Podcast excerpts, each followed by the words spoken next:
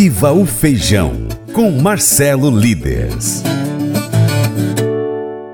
Segundo estimativas da Embrapa Arroz e Feijão, em 2023, o consumo médio aparente per capita do feijão comum em 2021 foi 12,2 quilos por habitante. Considera considerando o período de 1996 até 2021, percebe-se um declínio no consumo aparente per capita depois de ter chegado a 18,8 quilos por habitante no ano 1996 entre os feijões consumidos aqui no Brasil, 80% são de feijão comum, 20% de feijão calpi. O feijão comum consumido no Brasil, por sua vez, está distribuído em 56% para o carioca, 21% para o preto e 3% para os especiais. Ao longo dos anos, o consumo per capita tem sido decrescente em razão de diversos fatores, dentre os quais é possível destacar a substituição por outros alimentos mais acessíveis e convenientes no seu preparo, conforme informações do IBRAF. Segundo Marcelo Eduardo Líderes, presidente do Instituto Brasileiro de Feijão e Pulses, o IBRAF, e um dos maiores especialistas no setor hoje, é necessário fazer uma leitura correta do que está acontecendo.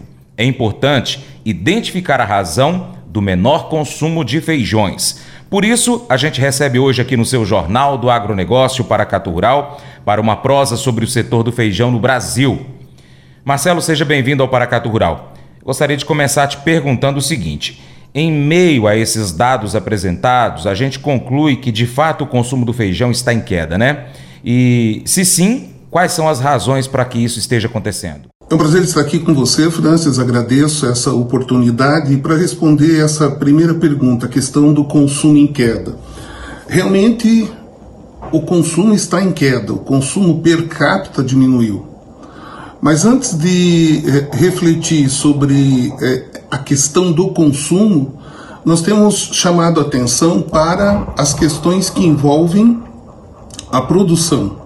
Será que nós estamos produzindo o suficiente para atender essa demanda nacional.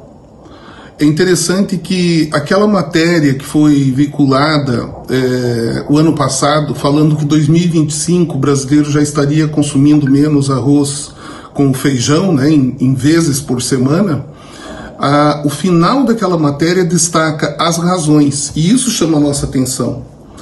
É, nós não encontramos uh, uma pessoa afirmando que ela está deixando de consumir feijão porque ela não gosta.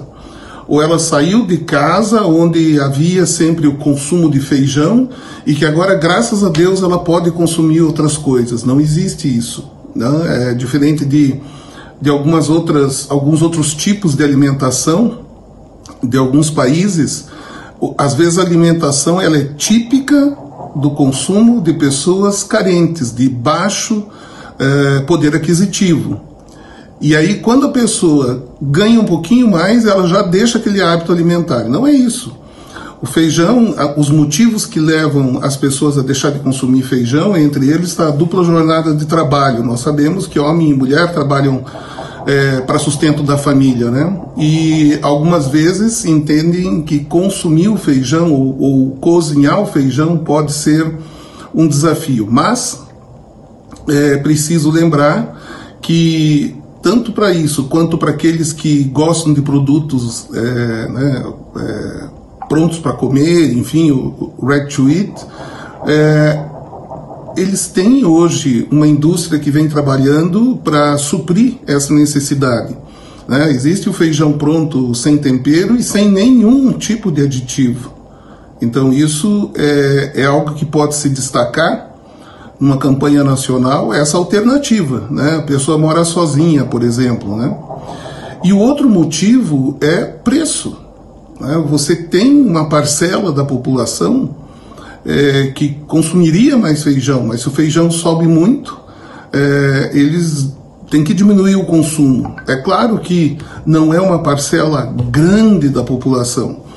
É, segundo alguns números, é, de, que foram publicados aí, estão em algumas revistas de referência, é, o consumo diário dos brasileiros, né, aquele que diz que todo dia consome feijão, chova faça sol, é 33%. Nós estamos falando de todo dia, todo dia, segunda domingo. É 33%, são 70 milhões praticamente de brasileiros. Aí nós temos aqueles que consomem de 4 a 6 vezes por semana. São 27% da população, cerca aí de 56, 57 milhões de brasileiros. E tem os de uma a três vezes por semana, que é para onde uh, caminha, né, segundo as uh, pesquisas, né, para onde caminha o consumo nacional, né, uma ou três, de, aí, umas três vezes por semana.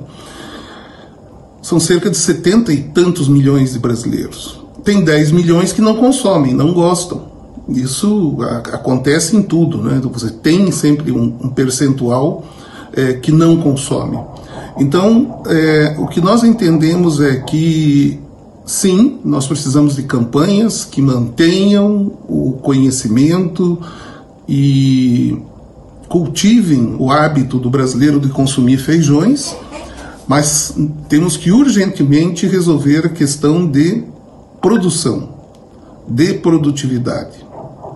De acordo com o engenheiro agrônomo da Emater do Paraná, Germano Cusdra, nos últimos 10 anos, a produtividade do feijão aqui no Brasil vem aumentando, mesmo que de forma singela. Isso compensa em parte a redução da área plantada. No período que estamos analisando, a produtividade no Brasil saiu de 913 quilos por hectare em 2013 para 1.125 quilos por hectare em 2023, cerca de 20% de crescimento, enquanto a área plantada diminuiu aproximadamente 12%. Reflexos são vistos na comunidade na continuidade, melhor dizendo, da instabilidade da área plantada e da produção, devido à insegurança dos produtores em relação aos preços, tanto de venda quanto do custo de produção, explicou Kuzdra. Não podemos esquecer que as áreas perdidas de plantio de feijão se dão pelo incremento de áreas de soja e milho. Segundo a Conab, a área de soja aumentou 27,7 milhões naquela época, 27,7 milhões de hectares para 44,08 milhões de hectares, ou seja, aumento de 58,9%. Milho passou de 15,8 para 22,26 milhões de hectares, aumento de 40,6% no mesmo período. Muitas destas áreas foram retiradas do feijão, que ainda sofreu com problemas climáticos impactantes na última safra ele acrescenta: para a safra 2022-23, considerando as variedades preto, calpi e carioca, foram 2,71 milhões de hectares. Na temporada 12-13 eram 3,07 milhões de hectares. Marcelo, voltando então para nossa prosa, você acredita que a produção de feijão seguirá aumentando aqui no Brasil nos próximos anos? Sim, sim, Francis. A questão da produtividade ela tem chamado bastante atenção, despertou muito a nossa atenção no ano passado, quando um produtor com 55 hectares produziu perto aí de 6 mil quilos, ou 100 sacas por hectare. É claro que, além de ter todas as colocado em prática todas as recomendações em termos de manejo, ter utilizado uma semente é, realmente certificada, enfim, todos os cuidados, ele teve ainda um momento de clima ideal. Mas nos faz pensar porque boa parte do Brasil, mesmo em faseolos, é, produz aí na faixa de 30 sacos, 35 sacos. 40 sacos é considerado um, bom, uma boa produção. Ok, é, talvez nós tenhamos que fazer chegar mais para esses produtores o conhecimento ou as tecnologias que estão sendo usadas. Então, para isso, nós estamos buscando é, manter uh, contato com a Embrapa, com o Instituto Agronômico de Campinas, com a TAA, Instituto Terras Altas, com o IDR do Paraná, é, com os consultores de feijão. Né? Existe hoje um, um saber, um conhecimento nos consultores de feijão incrível né, enfrentando todo tipo de é, desafios né, que existem é, para a produção de feijão. E o resultado é que a gente entende que por exemplo, vamos fazer um simpósio, simpósio nacional do feijão, né, a quatro mãos com Embrapa, com Sebrae, com IAC, com IDR, com TAA, é, com a FAEG, né, vai ser em Goiânia, e esse encontro vai buscar é, reunir e organizar cada vez mais esse conhecimento, aquilo que tem se testado diante de novos desafios né, e que podem aumentar a produtividade. Então, nós não entendemos que é uma questão de aumento de área. Né? Precisamos de mais área, temos que recuperar a área que a soja é, tomou e que o milho tomou. Não, não é necessário. Não é necessário. Né? Nós temos aí é, quantos hectares né, que estão planejados para serem é, somados aí na agricultura, que vem de, de recuperação de pastagens, né, de, de, enfim, de terras que vão acabar sendo agrícolas. Aí você já tem um percentual. Mas nós podemos, com essa, essa quantidade, essa área que é plantada atualmente, é, buscar atender ah, o consumidor a partir daí, inclusive ter excedentes para exportar. Então, para que isso aconteça, nós precisamos utilizar melhor a terra. Né? É o caso da irrigação. A irrigação tem evoluído bastante. A Rede Nacional de Irrigação, RENAI, está fazendo um bom trabalho em termos de é, análise e estudo de cada região, a capacidade que efetivamente tem é, de ter ali explorado né, o, esses recursos naturais. Então essa é uma é, é, é, a maneira que a gente vê que o consumo, ou desculpa, a, a oferta, a produção pode aumentar. O feijão é um item comum no prato dos brasileiros, quase tão comum como encontrar, por exemplo, suplementos proteicos nos coquetéis de praticantes de musculação e outras atividades físicas. De acordo com dados da Abiad, Associação Brasileira da Indústria de Alimentos para Fins Especiais e Congêneres, as vendas de suplementos desse tipo aumentaram 75% nos últimos cinco anos. A novidade é que agora a Embrapa, a empresa brasileira de pesquisa agropecuária, uniu os dois queridinhos e criou um concentrado proteico de feijão carioca. Escuta só. Segundo Janice Ribeiro Lima, engenheira de alimentos e pesquisadora da Embrapa Agroindústria de Alimentos, responsável pelo desenvolvimento do produto, a ideia não é que o concentrado substitua ou concorra com o já famoso whey protein, que é feito com soro do leite, mas poderá ser uma opção entre outras proteínas vegetais usadas em suplementos proteicos e na indústria alimentícia de forma geral. Quando o assunto são proteínas de origem vegetal, elas podem ser usadas tanto para aumentar o teor de proteínas de alimentos à base de vegetais, como hambúrgueres e bebidas vegetais, por exemplo, como também em suplementos alimentares, muito usados por quem faz exercícios e atividades físicas, conforme informações do portal do IBRAF. Essa é apenas uma entre vários várias opções, vários exemplos e outras formas de se usar o feijão e potencializar o setor. Marcelo, essas outras formas de utilização do feijão também é um dos caminhos para a recuperação do mercado do feijão aqui no Brasil, né? Sim, a questão de novos usos do feijão. Bom, nós temos, é, como a gente é, comentou, é, o feijão pronto, pronto para consumo. Interessante. Em alguns outros países existe o, o, costume da lata. O Brasil, por N motivos, tem uma certa é, restrição, no caso do feijão, de sopas em lata, mas tem outras alternativas. E mais notadamente, nós temos observado a evolução e tem aí GFI, né, o Good Food Institute e outras instituições trabalhando para conectar as universidades e, e, e aquilo que se desenvolve é, na área acadêmica e, e para as indústrias, levar para as indústrias isso, né? Então nós temos visto o aproveitamento da proteína. Os feijões têm é, uma, uma quantidade de proteína muito interessante e lembrando que os feijões são é, entregam a maior quantidade de proteína por é, uso dos recursos naturais. Então não tem nada mais racional do uso de recursos naturais, de água, enfim, dos recursos que existem para produzir, não existe nada mais racional do que plantar feijões e pulses, né? lentilha, ervilha, grão de bico, então feijão, nosso pulse por excelência aqui. Então ele é incrivelmente sustentável.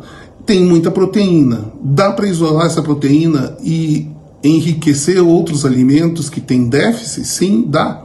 E isso está sendo feito. Então é a indústria do plant-based. Né?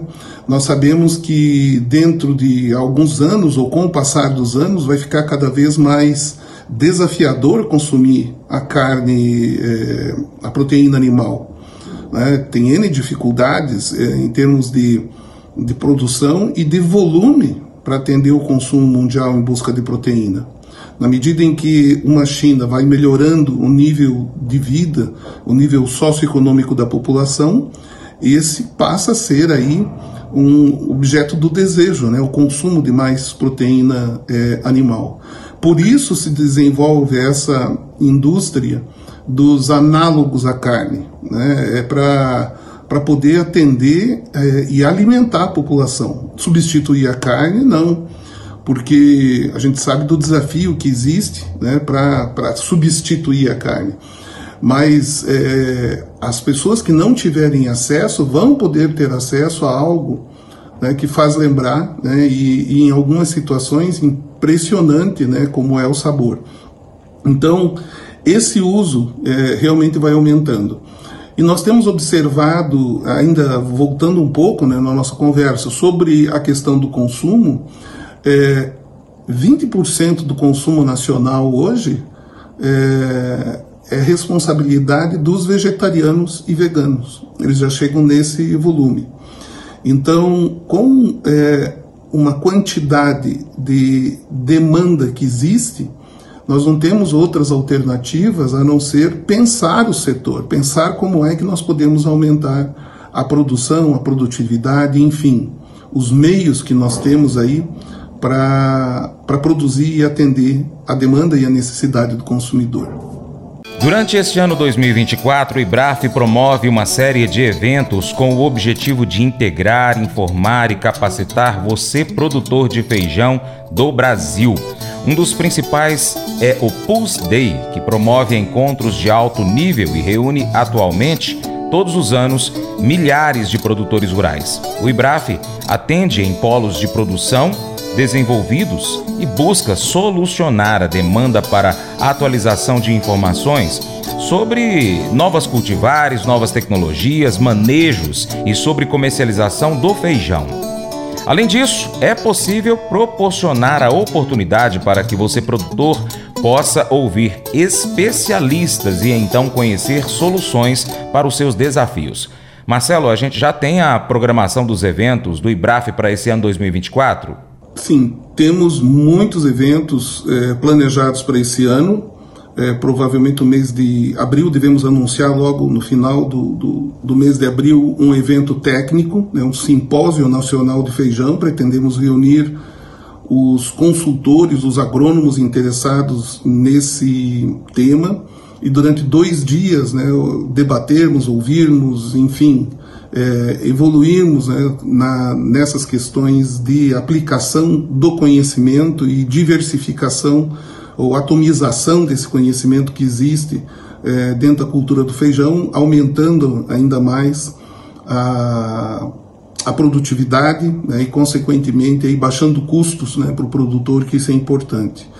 Temos no início do mês de abril, dia 2 e 3 de abril, o Summit uh, Superfoods, que é um, um, um, evento voltado para as, os importadores de, de feijões e de gergelim e dos exportadores de feijão e gergelim a partir do Brasil.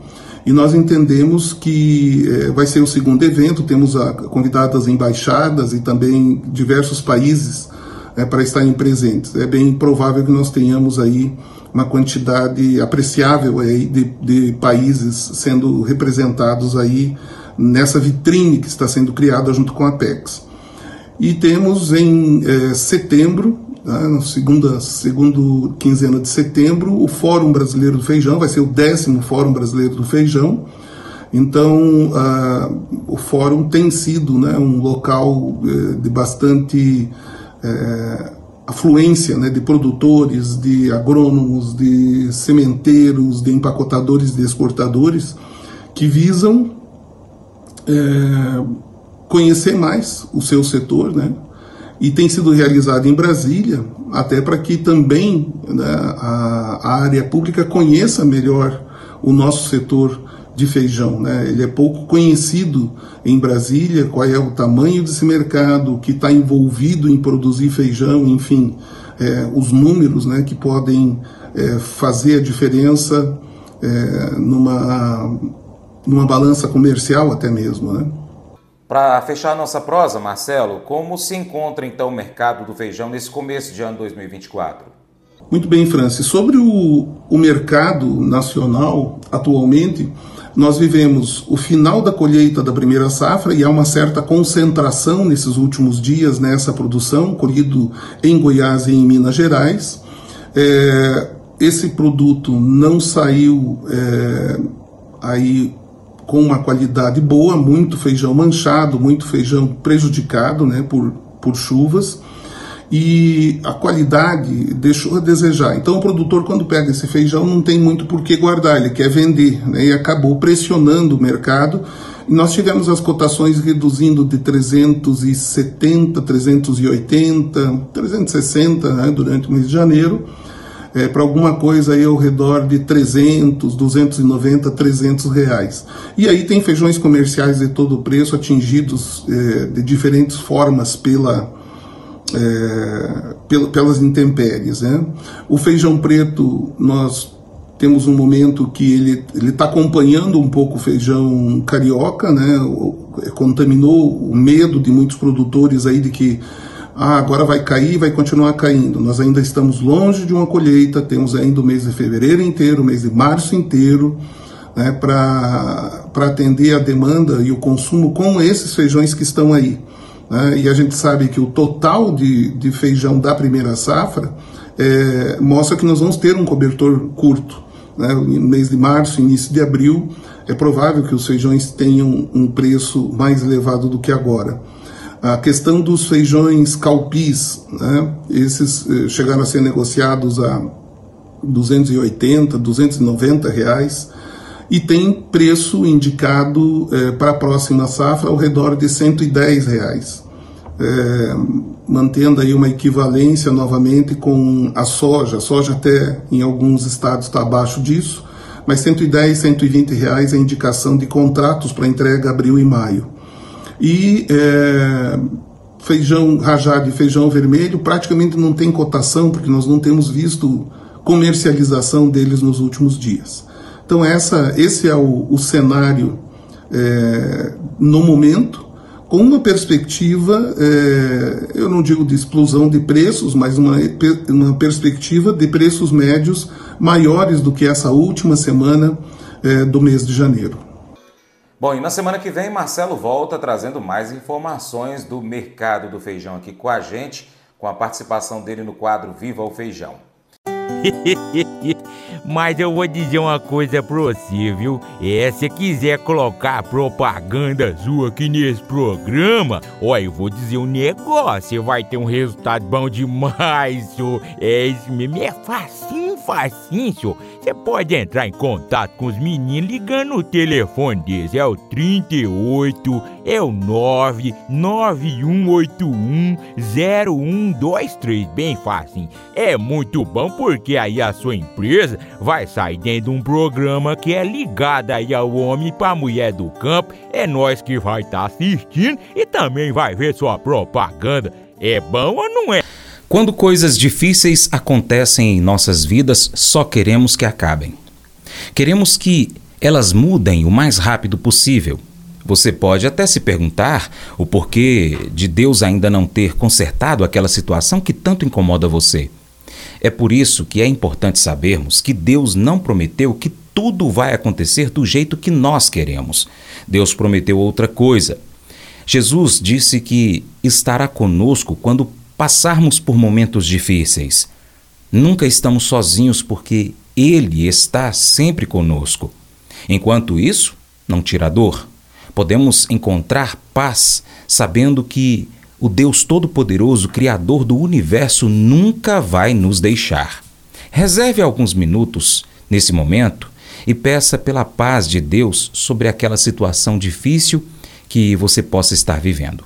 Esse devocional faz parte do plano de estudos Nunca Desista do aplicativo bíblia.com. Muito obrigado pela sua atenção, Deus te abençoe e até o próximo encontro. Tchau, tchau.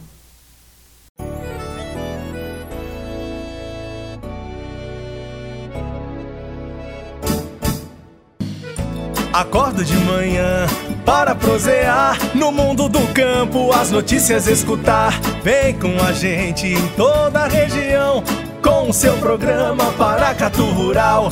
Tem notícias, informação e o mais importante, sua participação. Programa Paracatu Rural.